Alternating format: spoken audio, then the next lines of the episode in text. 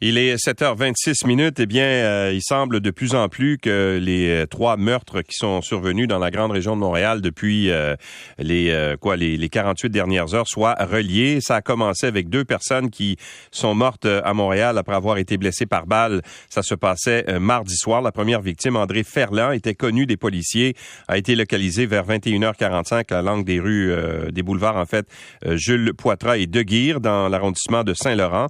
La personne est morte sur place malheureusement. La deuxième victime, retrouvée sur la rue Meilleure, près de la rue Sauvé, une heure plus tard, s'agirait de Mohamed Salah Bellage, un agent d'intervention euh, de l'hôpital en santé mentale Albert euh, Prévost. Et euh, au cours des dernières heures, dans le secteur de, Laval des Rapides, une autre personne également qui a été abattue. On en parle avec Daniel Renaud, qui est journaliste spécialiste des affaires criminelles au journal La Presse. Bonjour Daniel. Oui, bonjour Louis. Alors on parle de plus en plus en fait de, on parle peut-être même d'un tueur en série là, qui serait euh, qui serait euh, en liberté jusqu'à jusqu'à en tout cas jusqu'aux dernières nouvelles. Bon, euh, écoutez Louis, c'est la question peut-être que tueur en série est peut-être un peu fort. en fait, bon, il y a eu deux meurtres mardi soir, le, le 2 août, à Montréal, qui pourraient être reliés. Et il y en a eu un autre hier soir à Laval et la police de Laval n'exclut pas que ça puisse être relié euh, aux événements de Montréal mardi soir. Euh, mais euh, tout indique là, visiblement, Louis, que ça pourrait être des événements qui sont reliés aux gangs de rue.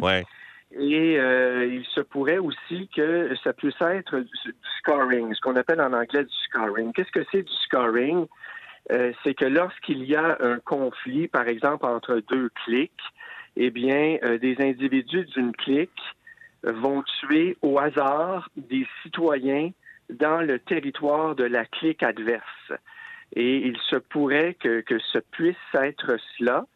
Et en plus, euh, ces événements-là euh, pourraient être commis pour commémorer une date, celle du 2 août. Euh, le 2 août de l'année dernière, il y a eu un triple meurtre dans Rivière-des-Prairies lorsque trois personnes donc ont été tuées dans le quartier général d'un groupe appelé les Profit Collectors. Il y a quatre individus qui ont été arrêtés, qui font partie d'un groupe ennemi, les Zones 43. Et euh, Louis, cet événement-là de l'année dernière euh, pourrait euh, lui-même être commémoré pour un événement précédent qui est survenu d'ailleurs la même date, toujours la date du 2 août. Alors, on serait là-dedans. On, serait dans cette espèce de logique-là, là, de, de, gang de rue qui, qui s'échange. Juste, Daniel, euh, apporté, parce que là, selon RDI, il y aurait eu une opération policière, qui est une perquisition dans un motel au cours des dernières, euh, des dernières minutes, et euh, une personne aurait été abattue, possiblement le tueur en question. Alors là, c'est, on n'a pas de détails pour l'instant, Daniel, mais c'est tout frais. Là, ça vient de rentrer. Là, je comprends que vous soyez pas au courant, évidemment. Là, on l'apprend en même temps que vous, Daniel, ou à peu près. Là.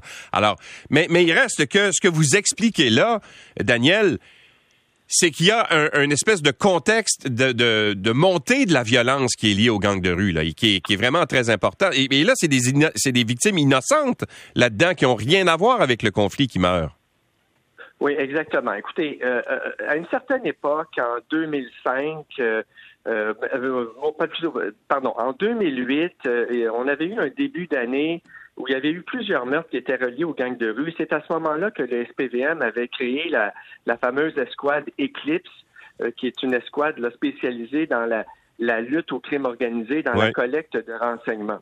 Et euh, par la suite, on parlait beaucoup moins des gangs de rue au sein du SPVM. D'ailleurs, on n'utilisait même plus le terme parce qu'on laissait entendre que les gangs de rue étaient pratiquement disparus.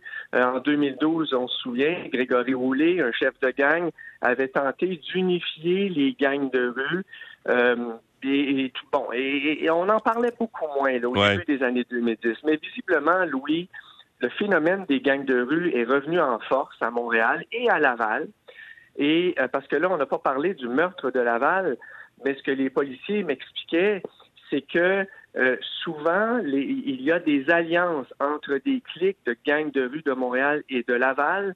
Euh, il y a des membres de gangs de rue de Montréal qui habitent à Laval et vice-versa. Donc, les conflits qui sont attisés par les réseaux sociaux euh, se, déroulent d'une ville à l'autre, se déplacent d'une ville à l'autre. Mais vraiment, pour terminer, euh, Guy, ce que, euh, Louis, ce que je vous disais, c'est que les gangs de rue sont revenus en force.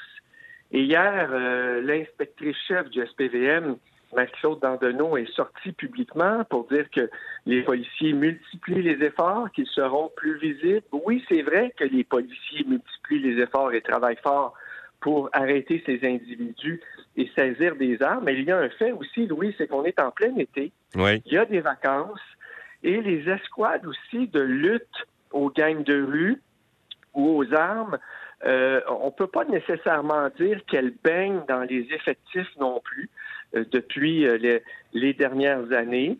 Mais ce qui se passe ce matin, parce que vous me l'apprenez, qu'il y a une perquisition qui est en cours et peut-être un individu qui a été arrêté, ça démontre aussi, Louis, que les policiers sont en mesure de, d'arrêter les individus qui commettent ces crimes-là. Parce que euh, pour les événements d'il y a un an dans Rivière-des-Prairies, le triple meurtre, les policiers ont arrêté quatre individus. les meurtres parfaits existent plus ou existent de moins en moins euh, parce qu'il y a des caméras de surveillance partout, parce que ces crimes-là sont souvent commis par des personnes qui sont très jeunes. Euh, souvent, on va utiliser l'expression dans le milieu dans la police que c'est du crime désorganisé. On, fait des, on commet des meurtres, mais on fait des erreurs. Euh, les, véhicules qui, sont utilisés pour ces crimes-là sont vus sur des caméras et les policiers méticuleusement remontent la filière jusqu'à euh, pouvoir finalement trouver un ou des suspects. Et il y a aussi, même si le milieu des gangs de rue est très, très, très fermé, il y a quand même aussi des mhm. informations qui sont transmises à la police. Donc, j'ai bien hâte de voir là, ce, qui, euh, ce qui se trame derrière là, ce, que vous m'apprenez, ce qui se passe ce matin. Bon, on essaiera d'avoir davantage de détails. Merci beaucoup, Daniel Renaud, de cette mise en contexte. Très intéressant. Merci, Louis. Merci, au revoir. Daniel Renaud est journaliste spécialiste des affaires criminelles à la presse. Évidemment, ça a commencé tout ça dans l'arrondissement euh, Saint-Laurent. Euh, Aref Salem est chef de l'opposition officielle à l'Hôtel de Ville de Montréal. Il est conseiller de la ville dans l'arrondissement Saint-Laurent, justement. Bonjour, Monsieur Salem. Bonjour, M. Lacroix. Alors, est-ce que vous avez entendu euh, justement les derniers détails? Euh, le tireur aurait été abattu, à ce qu'on nous dit? Est-ce que vous avez des renseignements là-dessus euh, ou c'est trop frais pour avoir été renseigné jusqu'à maintenant? C'est effectivement trop frais. Je viens de le lire en même temps que j'écoutais M. Renaud. il semblerait que c'est un motel Pierre, encore une fois, à Saint-Laurent. Ouais. Donc, j'espère que c'est, j'espère que ça, ça met au moins fin euh, à, ces, à, ces, séries de crimes. Comment ça, se passe? Je veux parler aux conseillers d'abord euh, de l'arrondissement Saint-Laurent parce que ça se passe chez vous. Euh, et, tu sais, on, avait dit à la ville de Montréal, j'ai fait une entrevue il y a quelques semaines avec Valérie Plante qui, à qui je posais la question, est-ce que Montréal est toujours une ville sécuritaire? Quand on voit qu'il y a des gens, des victimes innocentes qui se font tirer-tu en ville? Des fois, on a tendance à se poser la question à savoir si Montréal est toujours sécuritaire. C'est comment ça se vit dans votre arrondissement? Mais ben, euh, j'aimerais juste commencer vraiment par, euh, par, par une petite pensée euh, à l'entourage des victimes qui sont là. Je sais qu'il y a un des victimes qui est le père David Lemieux qui est justement est abattu dans mon district. Euh, ça se vit avec une inquiétude incroyable. Vous savez, il a été tiré à deux pas d'un terrain de soccer où il y avait des jeunes qui jouaient et il y a un des adolescents qui s'est déplacé pour essayer de l'assister. Et quand il l'a vu, il a dit, euh, il a comme sa tête explosé. Donc, euh, on, on, comprend, c'est un traumatisme que ces jeunes-là sont en train de vivre. Au lieu d'être vraiment épanouis dans leur jeu, ils sont en train de voir des crimes qui n'ont aucune allure dans, dans, dans des secteurs D'ailleurs, moi-même, j'ai assisté avec mes filles à un crime euh, dans un dans un civil en février, en janvier dernier. Un homme de 42 ans, il a été abattu en face de nous et ça a vraiment créé un traumatisme chez ma fille jusqu'à maintenant. Ben, j'imagine, oui. Euh, dans les transports publics. Euh, dans, dans, les transports publics à son école. Donc, euh, elle veut, elle veut son euh, notre assistance pour l'amener là-bas. Donc, vous savez, ça crée une, certaine inquiétude. J'ai plein de gens qui m'ont appelé. J'ai parlé avec le, le police, le, commandant de police du poste 7. Ils vont faire du porte-à-porte dans le secteur. Ils vont essayer de, de, calmer les gens. Mais il y a comme une, une, je ne pourrais pas dire une révolte, mais il y a quand même un mouvement populaire d'inquiétude qui est, on est au-delà de juste rassurer.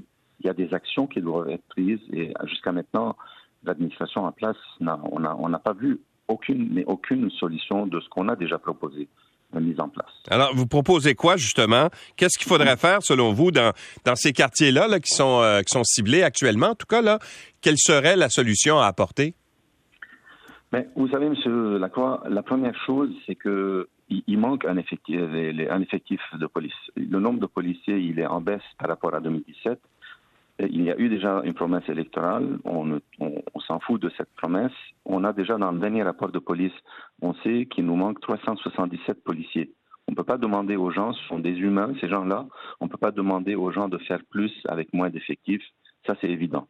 Nous avons demandé aussi un plan estival en matière de sécurité. Il y a plusieurs villes qui l'ont fait. D'ailleurs, Laval, c'est une des villes qui l'a fait aussi. On n'a rien entendu de l'administration. Il faut évaluer les besoins en intervenance sociale. Il faut travailler, il faut collaborer. Il faut qu'il y ait une étroite collaboration entre les corps de policiers du Grand Montréal. On sait déjà que les meurtres qui se font à Laval et, Montréal, ils sont interreliés. Il doit y avoir aussi une étroite collaboration avec les groupes communautaires qui s'occupent des jeunes il faut amener les ressources et les outils nécessaires pour ces gens-là, pour ces gens-là, pour qu'ils puissent intervenir. Si on veut que les jeunes sortent des, euh, des gangs de rue, il faut leur trouver une place pour s'épanouir. Euh, chose actuellement, on voit aucune, aucune, aucun signal de l'administration comme quoi ça prend cette affaire à cœur. On dirait c'est c'est vraiment euh, l'angle mort de cette administration. Euh, il, va, il va falloir. En fait, on a créé l'escouade de Centaure là, qui réunit différents corps policiers à la suite de, la tuerie de l'année passée qui est survenue à la même, à la même date exactement. Là. Est-ce que ça a changé quelque chose, selon vous, sur le terrain? que cette escouade-là, l'échange de renseignements entre les différents corps policiers, tout ça. Est-ce que vous avez vu une différence depuis un an? Mais comme spectateur, je ne vois pas de différence comme telle. Parce que, bon, comme individu habitant Montréal, quand on voit les meurtres qui se font à Laval, les meurtres qui se font à Montréal, et on sent qu'il y a une certaine interrelation, on ne voit pas vraiment, on ne sent pas vraiment la réussite de ce groupe Centaure. On s'entend que la police, normalement, ça prend plus de temps pour essayer de démystifier un, meurtre ou, un homicide. Ouais. Euh, donc, j'espère qu'au moins le travail se fait en arrière-scène. Mais, mais là, en, tout cas, aujourd'hui, on peut pas reprocher aux policiers de ne pas avoir agi rapidement. En fait, euh, les meurtres sont survenus mardi et hier soir. Et là, ce qu'on nous dit, c'est qu'il y a eu une perquisition qui a été faite ce matin dans un motel et qu'il y a eu une personne abattue là, qui serait le tueur euh, justement en question.